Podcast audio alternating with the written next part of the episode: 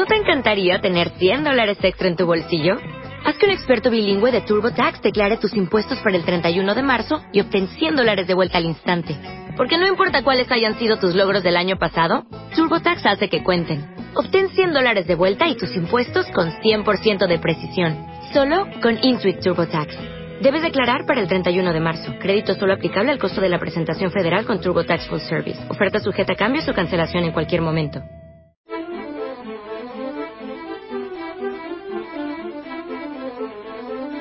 Radio 5, Doble Hélice. Con Juanjo Martín.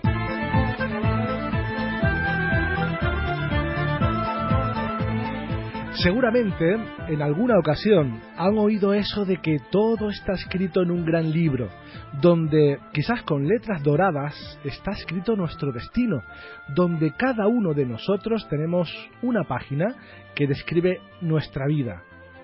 Pues ese libro, en cierta manera, existe.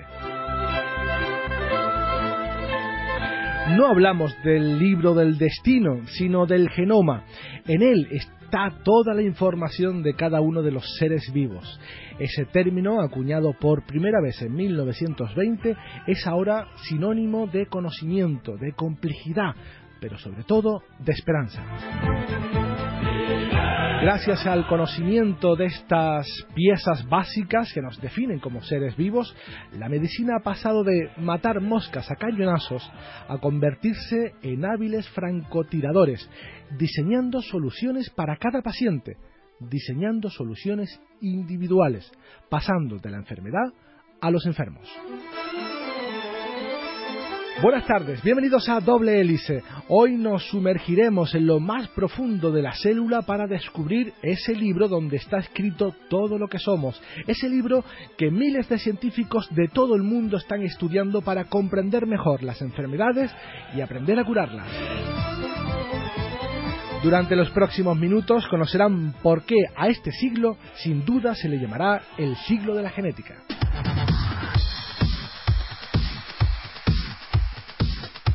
Todo lo que siempre has querido saber sobre tu salud y bienestar en Radio 5. Doble hélice. Este siglo sin duda se le recordará, entre otras cosas, por supuesto, por el gran salto que la medicina ha dado. Una proyección que en buena parte ha sido culpa del conocimiento de la genética, del genoma. Para acercarnos al corazón de la célula en busca del genoma, tenemos con nosotros al doctor Eduardo Salido, que es profesor de anatomía patológica e investigador del Centro de Biomedicina de Canarias, Civicán. Buenas tardes, profesor. Buenas tardes. Gracias por estar con nosotros. Los precedentes de la investigación genética se remontan quizás, si no queremos escarbar mucho la historia, a Mendel, a esos experimentos que hacía con guisantes en el año 1866. Hasta esa fecha no se conocía muy bien cómo funcionaba la, herencia genética, ¿verdad? ¿Qué, pensaban de, los parentescos?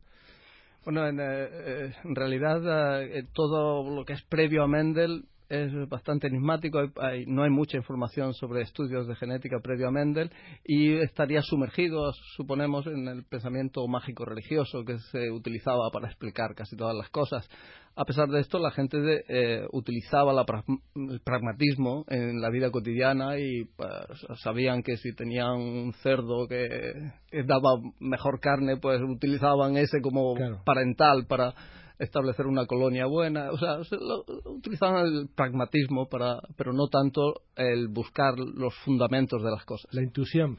Eh, no sabían por qué, pero pasaban y lo, mm. la utilizaban. Hagamos, si le parece, un pequeño viaje al interior de la célula para encontrar eh, ese libro de información genética donde están todas nuestras características. Tenemos que, evidentemente, viajar al núcleo de la célula. ¿Qué nos encontramos ahí en el núcleo de la célula? El núcleo de la célula, el, componente fundamental que almacena la información es el DNA o ADN, en el orden que quieras utilizar las letras, es eh, donde se alberga el código informativo que mm, predice qué proteínas va a tener una célula y estas proteínas van a llevar a cabo una serie de funciones. Entonces, las funciones celulares y, en última instancia, las funciones del organismo, en gran medida, vienen determinadas por la información que está contenida en este núcleo de la célula. el, ADN es el componente principal, no es el único. Eh, para que el ADN cumpla su función tiene que estar ah, en complejos con proteínas. La regulación de cómo funciona este DNA intervienen proteínas muy importantes, pero digamos que el, componente esencial donde se almacena la información es el ADN, la famosa doble hélice que le da nombre a este programa. A este programa. Doble hélice que está comprendida en los cromosomas, si no me equivoco. Correcto. El, eh, digamos que la, nuestro genoma es eh, de tal tamaño, uh, 6.000 millones de unidades de información, que estirado pues sería una molécula tremendamente larga y tremendamente delicada y fina y esto no es la manera como se almacena la información en la célula. Se almacena en estructuras súper enrolladas, compactadas y esto pues en, un momento es clave para cuando una célula se va a dividir y quiere pasar la información a dos células hijas tener paquetes en los cuales pasar esta información que son los cromosomas. Entonces, en un núcleo cuando la célula se va a dividir, duplica su uh, base de datos informativa, la empaqueta en cromosomas y estos son los que se reparten en las dos células hijas. Enrollados como serpentinas quizás en, paquetes eh, que están en cromosomas. ¿Cuántos cromosomas tenemos? Uh, tenemos 23 uh, parejas, 22 um, que llamamos autosomas Ah, y, una que es eh, la que determina el, sexo, el que sea varón o hembra, el individuo. Eh, ¿Y todos tenemos el mismo número de cromosomas? A todas las personas que no tienen ninguna anomalía, porque hay también anomalías eh, cromosómicas, tenemos el mismo número de cromosomas y esencialmente el mismo, la misma cantidad de información en nuestro genoma. Es eso a lo que llamamos el genoma humano. El común denominador de todos los seres humanos en cuanto a tamaño y también, lógicamente, en cuanto a paquetes cromosómicos. Se habla de X, de Y y se hace así mm, porque tienen esa apariencia. Es, como una X, ¿verdad? Bueno, la mayoría de los cromosomas eh, del ser humano eh, pueden tener una forma con una posición central, que es lo que llamamos el centrómero, y, eh, y luego pues eh, dos brazos cuando están ya se han dividido para repartirse, dos brazos cortos y dos brazos largos. Esto le da una forma de X a muchos de los cromosomas del ser humano, no a todos, hay algunos que, que no tienen esta forma, pero lo que sí es muy distinto es el X del Y. El X es un cromosoma grande, que sí se parece a esta forma de X. El Y es un cromosoma muy pequeño que contiene pocos genes, los genes que determinan el desarrollo de la gónada masculina y, poco más. Entonces, pues eh, digamos que el ser humano, la situación, digamos, por defecto del desarrollo del ser humano sería eh, femenino y solo cuando, además de esto, se sobreimponen algunos genes que vienen codificados por el I, entonces la gónada se desarrolla hacia masculino. O sea que habría como una situación por defecto si no hay genes del cromosoma I y cuando están añadidos los del I, entonces... O sea, todos deberíamos ser eh, mujeres. Oh, bueno, Excepto cuando hay una. Si, lo quieres ver así, sí. Eh, lo que quiero decir es que la dotación genética que tenemos, tanto los hombres como las mujeres, es esencialmente la misma, porque tanto el hombre como la mujer tiene cromosoma X, pero luego lo que eh, hace diferente el aspecto sexual es que hay algunos genes que vienen en el I que no están en la mujer y que esos hacen que la gónada cuando está desarrollándose, en lugar de acabar siendo un ovario, pues acabe siendo un testículo. Y a partir de ahí ya todo es secundario. Ya si tienes un testículo, tienes testosterona, si tienes testosterona, las células musculares van a responder diferente eh, y tienes los caracteres sexuales que llamamos secundarios. Ya son secundarios al hecho de que la gónada se haya desarrollado hacia masculino ha introducido otro término que es el término gen, que es como darle al microscopio a, más por eh, para introducirnos más adentro en la célula. Eh, el gen que lo encontramos en los cromosomas eh, sigue complicando un poco la ecuación y nos da que tenemos muchos más. Sí, el, el, gen pues viene a ser como la unidad, el paquete de información que tiene sentido Uh, nuestro genoma sería, cada cromosoma sería como una larguísima tira de letras eh, y una unidad informativa es lo que llamamos un gen. Sería como la palabra en el lenguaje, que tiene su propio significado. Sería algo así, sí, la palabra o, la oración, si quieres, pero bueno, un, paquete informativo que ya tiene una función y esto fue el gran descubrimiento de Mendel, el decir que el hecho de que un guisante sea liso o rugoso depende de algo que está que es transmitido como un paquete de información y que puede cruzarse durante eh, los cruces que él hacía con, plantas o que puede recombinarse en mamíferos y por esto que tenemos pues caracteres que se transmiten de manera hereditaria siguiendo las leyes de Mendel. Y si el gen es la palabra, el ADN es la letra.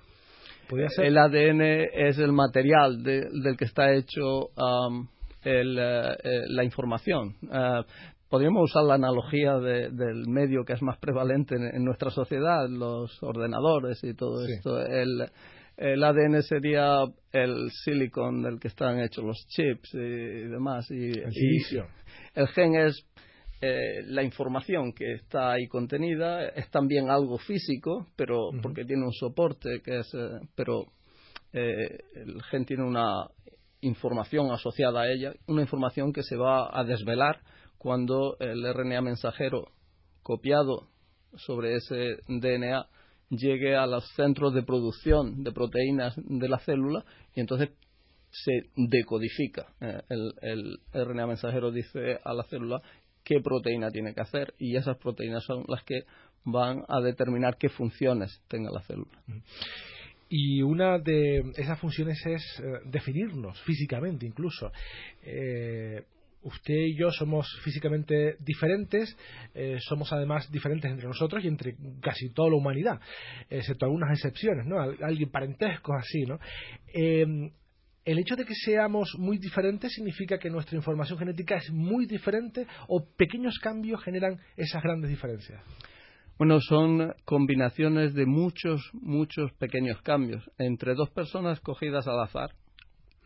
Cada mil nucleótidos, y si decimos que nuestro genoma tiene seis mil eh, millones de letras, cada mil una sería diferente. Entre dos personas cogidas al azar, vamos secuenciando su genoma. Cuando llegamos a la base número mil, ya nos aparece una diferencia entre, entre estas dos personas, y así sucesivamente.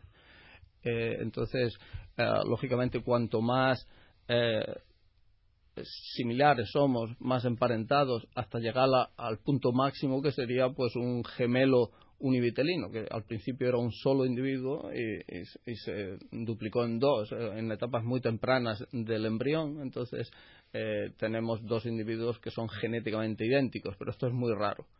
lo habitual, pues hermanos, es que haya ah, pues diferencias, pero pocas. Y si nos alejamos más, y ya no son hermanos y son simplemente del mismo pueblo, pues empezamos a tener más eh, diferencias.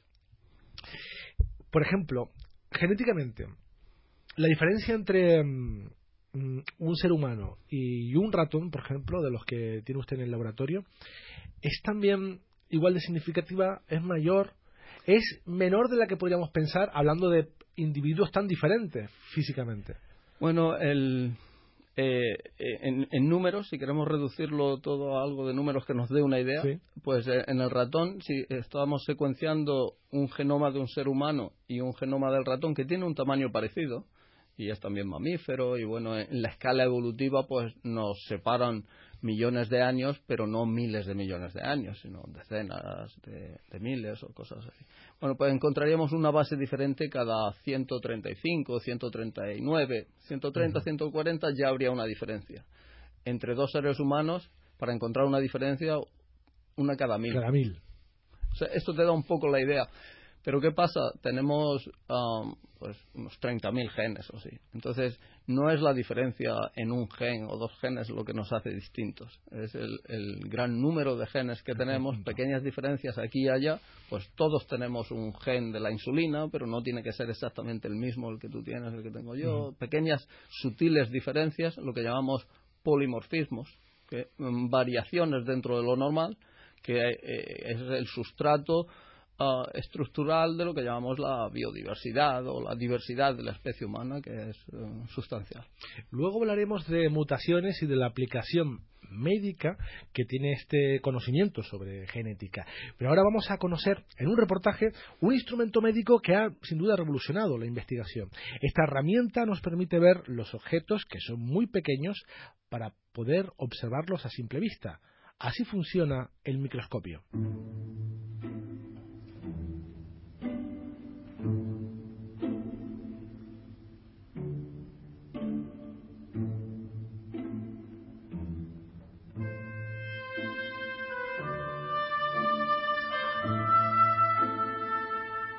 El microscopio es un instrumento que nos permite observar objetos pequeños, nos acerca al universo que está fuera de nuestra capacidad visual y nos permite ver lo que está muy lejos. El microscopio nos muestra el universo de lo muy pequeño.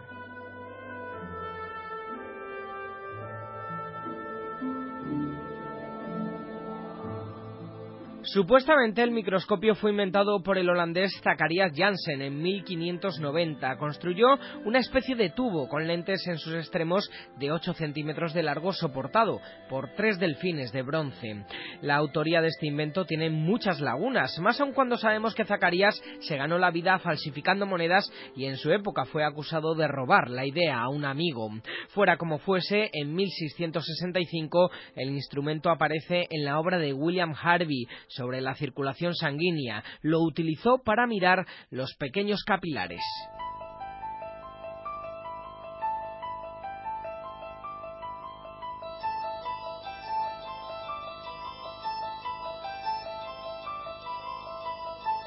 La imagen de estos primeros microscopios era borrosa y de mala calidad, pero a pesar de tener apenas 200 aumentos, revolucionaron la concepción del mundo microscópico. El holandés Antoine Van perfeccionó el microscopio usando lentes pequeñas, potentes y de calidad. Alrededor de 1676 logró observar los microorganismos que contenía el agua estancada. También descubrió los espermatozoides del semen y más adelante, en 1680 las bacterias. Durante las siguientes décadas los microscopios fueron creciendo en precisión y complejidad y fueron la base de numerosos adelantos científicos.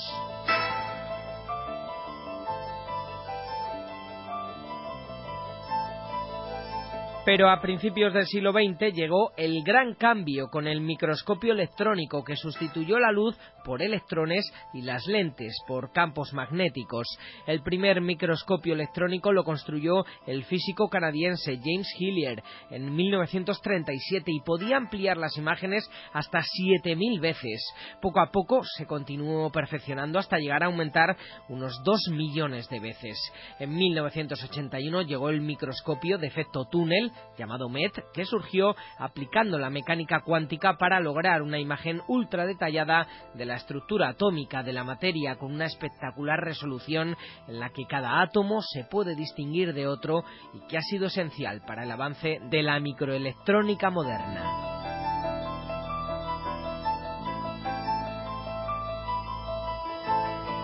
En Radio 5, doble hélice.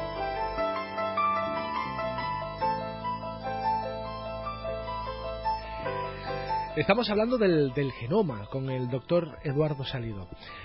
Doctor, en, muchas ocasiones oímos, y casi semanalmente, que se ha secuenciado el genoma de muchos animales, la oveja, que es el cerdo, que es el perro, que es la vaca. ¿Por qué esto es tan importante? ¿Por qué un ejército de científicos está ahora secuenciando eh, genomas de animales y plantas? Bueno, eh, desde el principio del concepto del de, eh, lanzamiento del proyecto Genoma Humano ya se previó que iba a ser fundamental secuenciar también algunos organismos que llamamos organismos modelo, porque el, genoma humano nos sirve para entender eh, qué pasa y por qué pasa en las enfermedades, pero no nos sirve para buscar tratamientos. para esto necesitamos modelos con los que experimentar.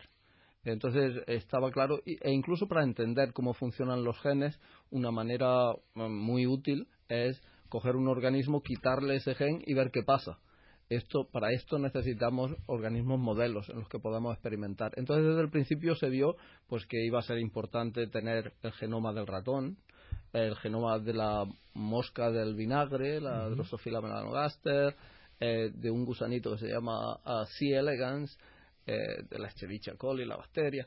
Entonces, como modelos donde buscar genes similares a los del humano y llegar a manipularlos para conocer cuál es su función eh, o para buscar tratamientos, eh, reproducir en un ratón. Esto es algo que, hacemos y en lo cual mm, yo, trabajo y, es, muy gratificante. Tú puedes reproducir la enfermedad en la que tú eh, quieres investigar en un ratón y luego intentar buscar tratamientos para esa enfermedad en el modelo. Por eso desde entrada se dio una importancia grande. Pero luego lo que pasa es que eh, todo el mundo ve aplicaciones a esto. La industria de la carne, pues lógicamente necesitan secuenciar la vaca y el cerdo y tal para buscar cambios antes lo que antes hacían los antiguos hacían pues buscando un buen semental y usando eh, al azar o, un poco empíricamente buscando a ver si esto ahora se puede hacer más dirigido se conoce esta secuencia. El, genoma del arroz tiene un el genoma del arroz tiene una eh, desde el punto de vista del mundo el planeta el hambre la, la sociedad los seres humanos el conocer el genoma del arroz tiene unas consecuencias increíbles eh, para poder darle de comer a tanta gente que hay pasando hambre. Y entre, entre esos genomas que se descodificaron está el del ser humano. Ya tenemos ese mapa eh, con todo nuestro genoma, pero ¿eso quiere decir que sabemos leer e interpretar todo el mapa? Eh, no, eh, de hecho, si le prestan atención a todas las noticias que han salido del genoma humano, pues salen periódicamente, pues no sé, en el año 2000 ya había una noticia, ya tenemos el mapa del genoma humano.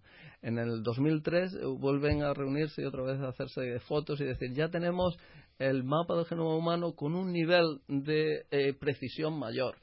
en el año 2000 o 2003 había un montón de DNA que se había secuenciado y no entendíamos su función. Entendíamos la función de eh, bastante, pero había a lo mejor la mitad de ese genoma o, un 40% que no sabíamos para qué estaba o más. o sea que cada vez que se, hay un hito y se alcanza eh, ese hito, se abre la ventana a, muchas otras cosas que desconocemos.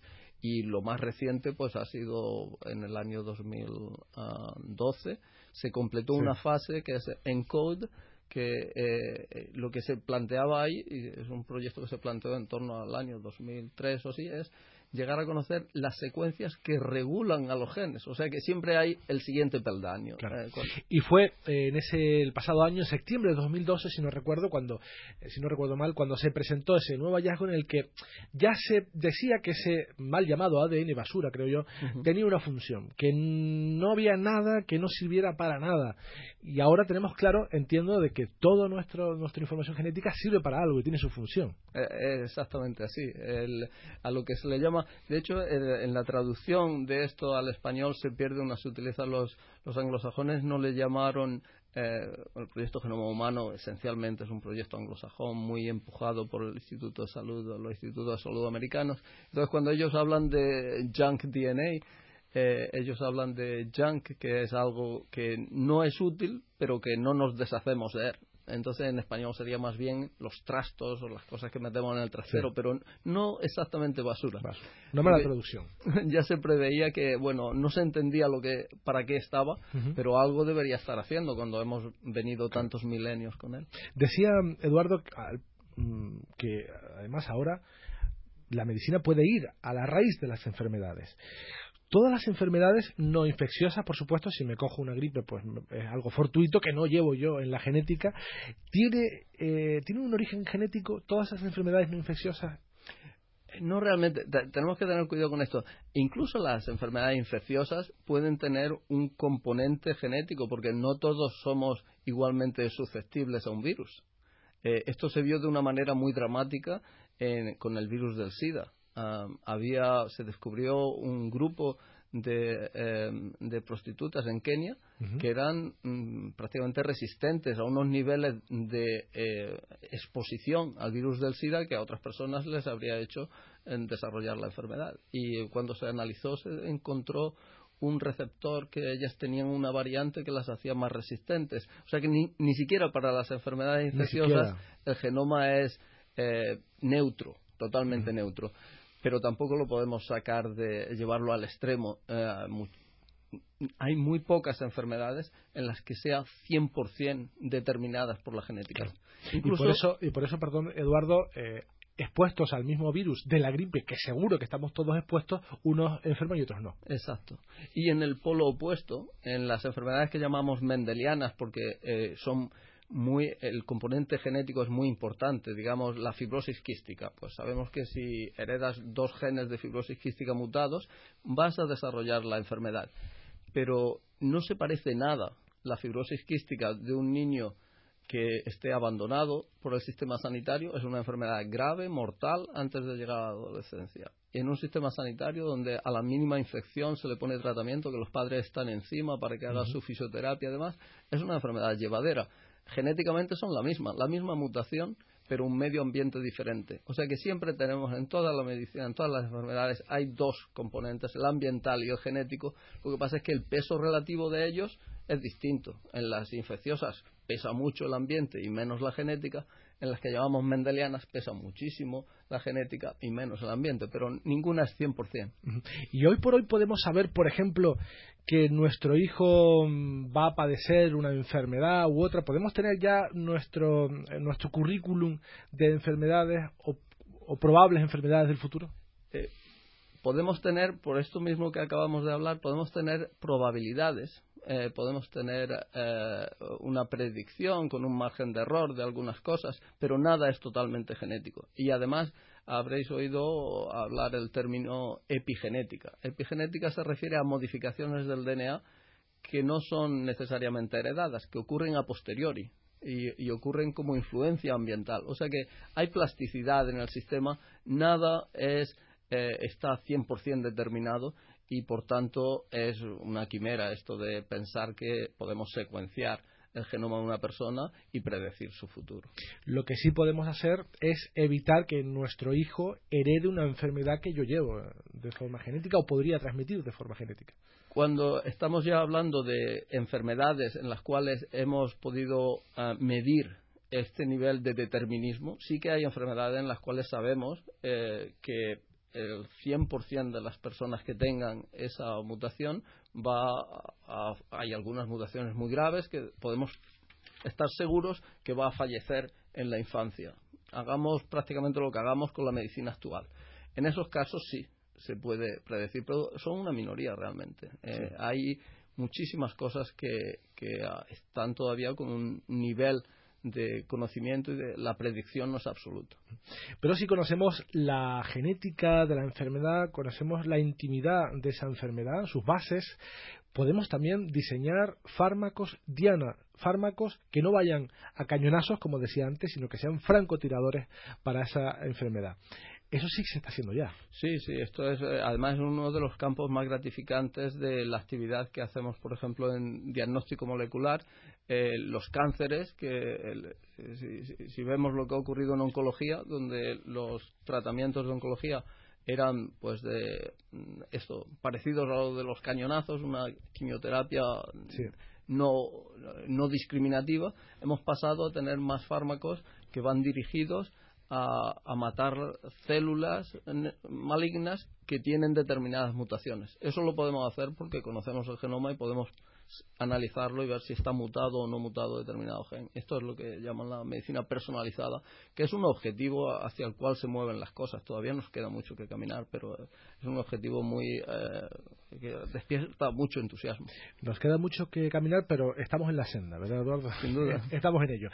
Doctor Eduardo Salido, profesor de Anatomía Patológica e investigador del Centro de Investigaciones Biomédicas de Canarias, muchísimas gracias por haber estado con nosotros. Ha sido un auténtico placer. Igualmente, un placer. Gracias.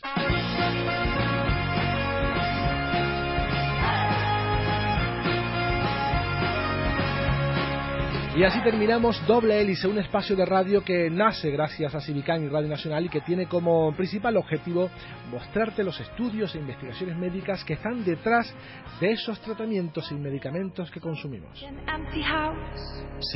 En la realización, Paco Ramos. En la dirección, Juanjo Martín. Doble Hélice es una iniciativa de Civicán y Radio Nacional de España, una acción de la Universidad de La Laguna para la investigación biomédica con financiación del séptimo programa Marco. Hasta la próxima semana.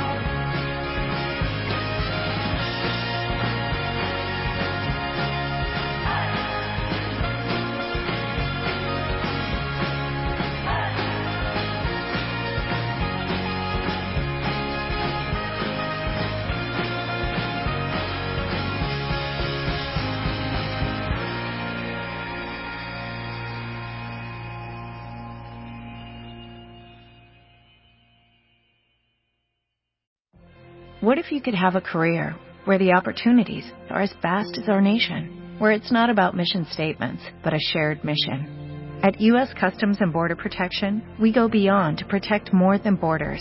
From ship to shore, air to ground, cities to local communities, CBP agents and officers are keeping people safe. Join U.S. Customs and Border Protection and go beyond for something far greater than yourself.